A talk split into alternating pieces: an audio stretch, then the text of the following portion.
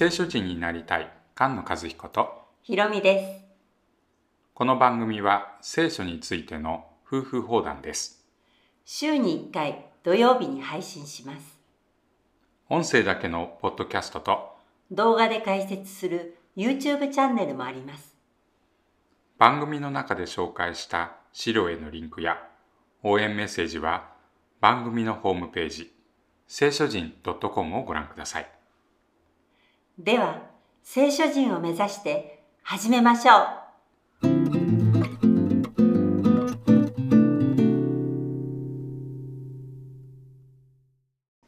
さあ主の山に登っていきましょ登っていきましょう。う都登りの詩篇は守られるということがテーマです最初の5つ120から124の真ん中は122編です。エルサレム、エルサレム、エルサレムって書いてありますよね。そうですね。うん。それを囲むように120から124と。まず120編から始めましょう。出だしは、悩みのうちに主に呼ばわると答えてくださる。うん。これは救いのスタート。出エジプト記のスタートですよね。うん。苦しみの中から叫ぶと神様が聞く。これがいつも救いのスタートだっていう、まあ、パターンなんですよね。そうですね。詩篇の第5巻の最初も悩みのうちに主に呼ばわったので助け出された。これが何度も繰り返されている詩篇で始まってましたよね。そうでしたよね。私が悩みのうちに主に呼ばわると、主は私に答えられる。主よ、偽りの唇から、欺きの舌から私を助け出してください。欺きの舌よ、お前に何が与えられ、何が加えられるであろうか。勇士の鋭い矢と、エニシダの厚い墨とである。災いなるかな。私はメセクに宿り、ケダルの天幕の中に住んでいる。私は久しく平安を憎む者の中に住んでいた。私は平安を願う。しかし、私が物を言うとき、彼らは戦いを好む。向かおうとしているエルサレム、平和の街。その平和に一番遠い状態というのが、その攻撃というのは、偽りの唇、欺きの舌です。うん、遠い国の中にいるメシェク、ケダルね。その災いで一番の問題というのは、この言葉の攻撃なんですよね。そうなんですようんね。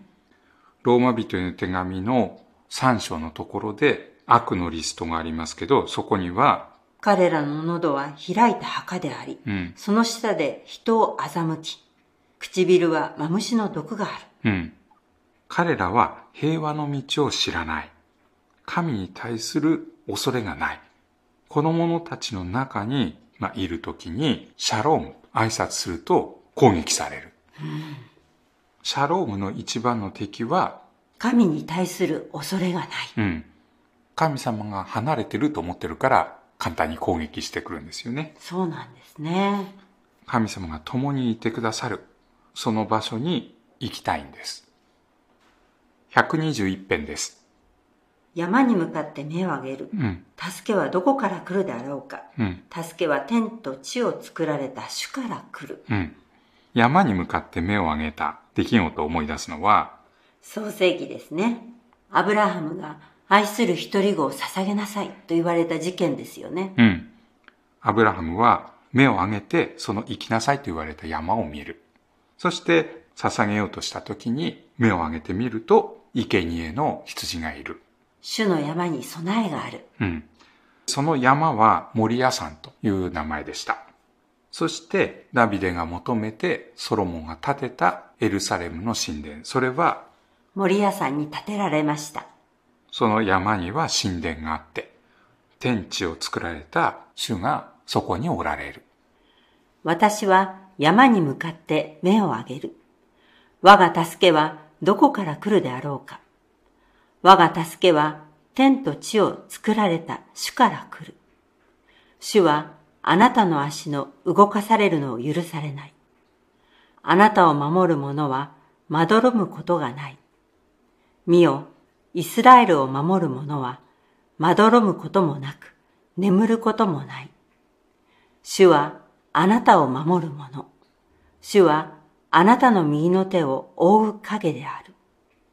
昼は太陽があなたを打つことなく、夜は月があなたを打つことはない。主はあなたを守ってすべての災いを免れさせ、またあなたの命を守られる。主は今からとこしえに至るまで、あなたの出るといるとを守られるであろう。守るが6回も出てきましたね。はい。主は守る方だ。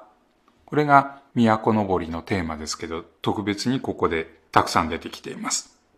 そして神様は眠ることがないということも強調されてました。エジプトから連れ出された時も寝ずの番をしてくださいましたよね。うん。助け出される神様は寝ないで導いてくださる。荒野でも昼は雲の柱を持って、夜は火の柱を持って照らして守ってくださいましたよね。うん。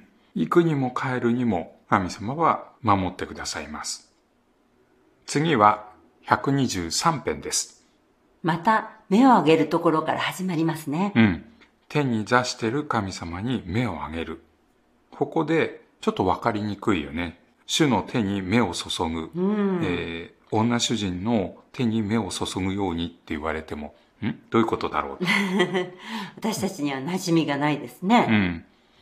まあ、一つの手がかりとして、創世記のアブラハムとサラの話があるかなと思います。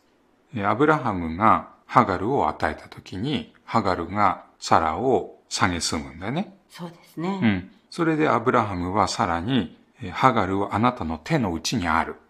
それでハガルはそこを避けますけど、神様は今度は、ハガルに言いますね。うん。女主人のもとに帰って、その手に身を任せなさい。うん。主人の手は、憐れみや恵みや祝福、裁きをしてくれる、まあ、手ということだと思います。詩編の104編、145編、ここに、見手を開いて良いもので満たされる。うん。見手を開いて願いを聞いてくれる。神様は右の手で救ってくれる。うん、そういうことを、この主の手に目を注ぐという言い方で思い出すところなんだと思います。天に座しておられる者よ。私はあなたに向かって目を上げます。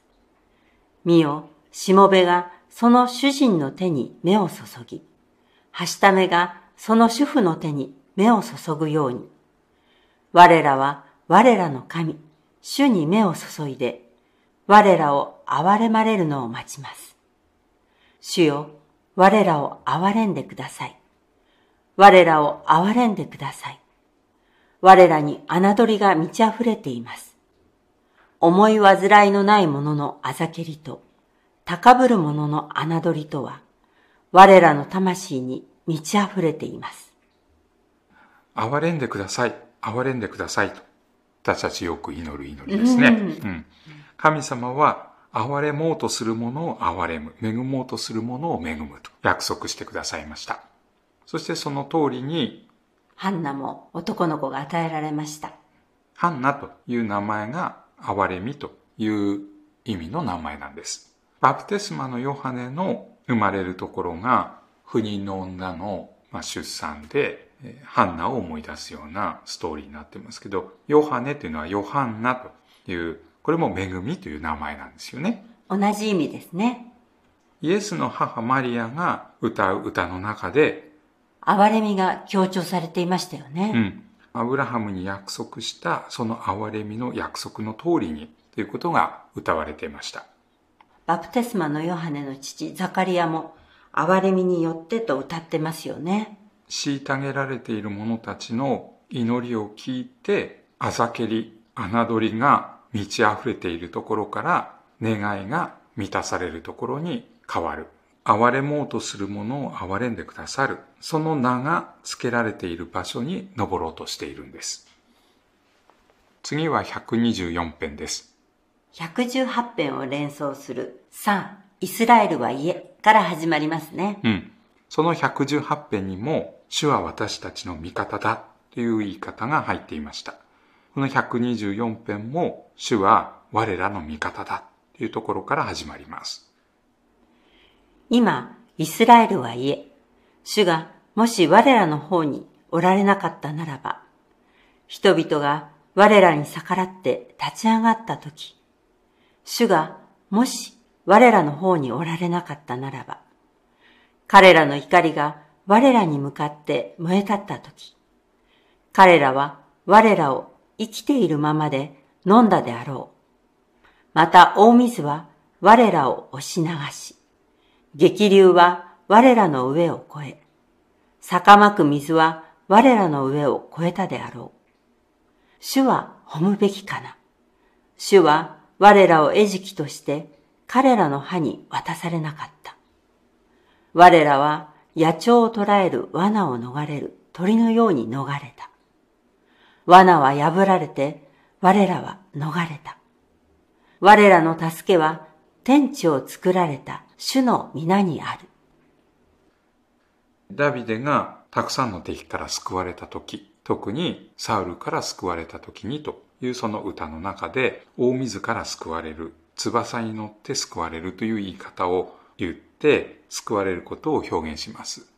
大水は大きな国々、エジプトやアッシリアやバビロン、そういう国々は大きな川のある都にいる国々、そういう国々の力も表しているでしょうし、蛇のような野の獣たち、敵の国々を、えー、そのように表現したりするようですけれども、神様は神様を愛する者たちを必ず救ってくださいます。神が私たちの味方であるなら、誰が私たちの敵となろうか。うん。大水も野の獣も、どんな大きな国々も、どんな苦しみ、どんな迫害も、私たちの主、キリストイエスにある愛から、私たちを引き離すことはできない。ローマ人への手紙に書いてある通りです。私たちは神様の愛にとどまるなら、神様の愛に守られる。エルサレムの城壁は愛なんですね。御言葉に生きる聖書人が生まれ増えていきますように。菅野和彦。ひろみでした。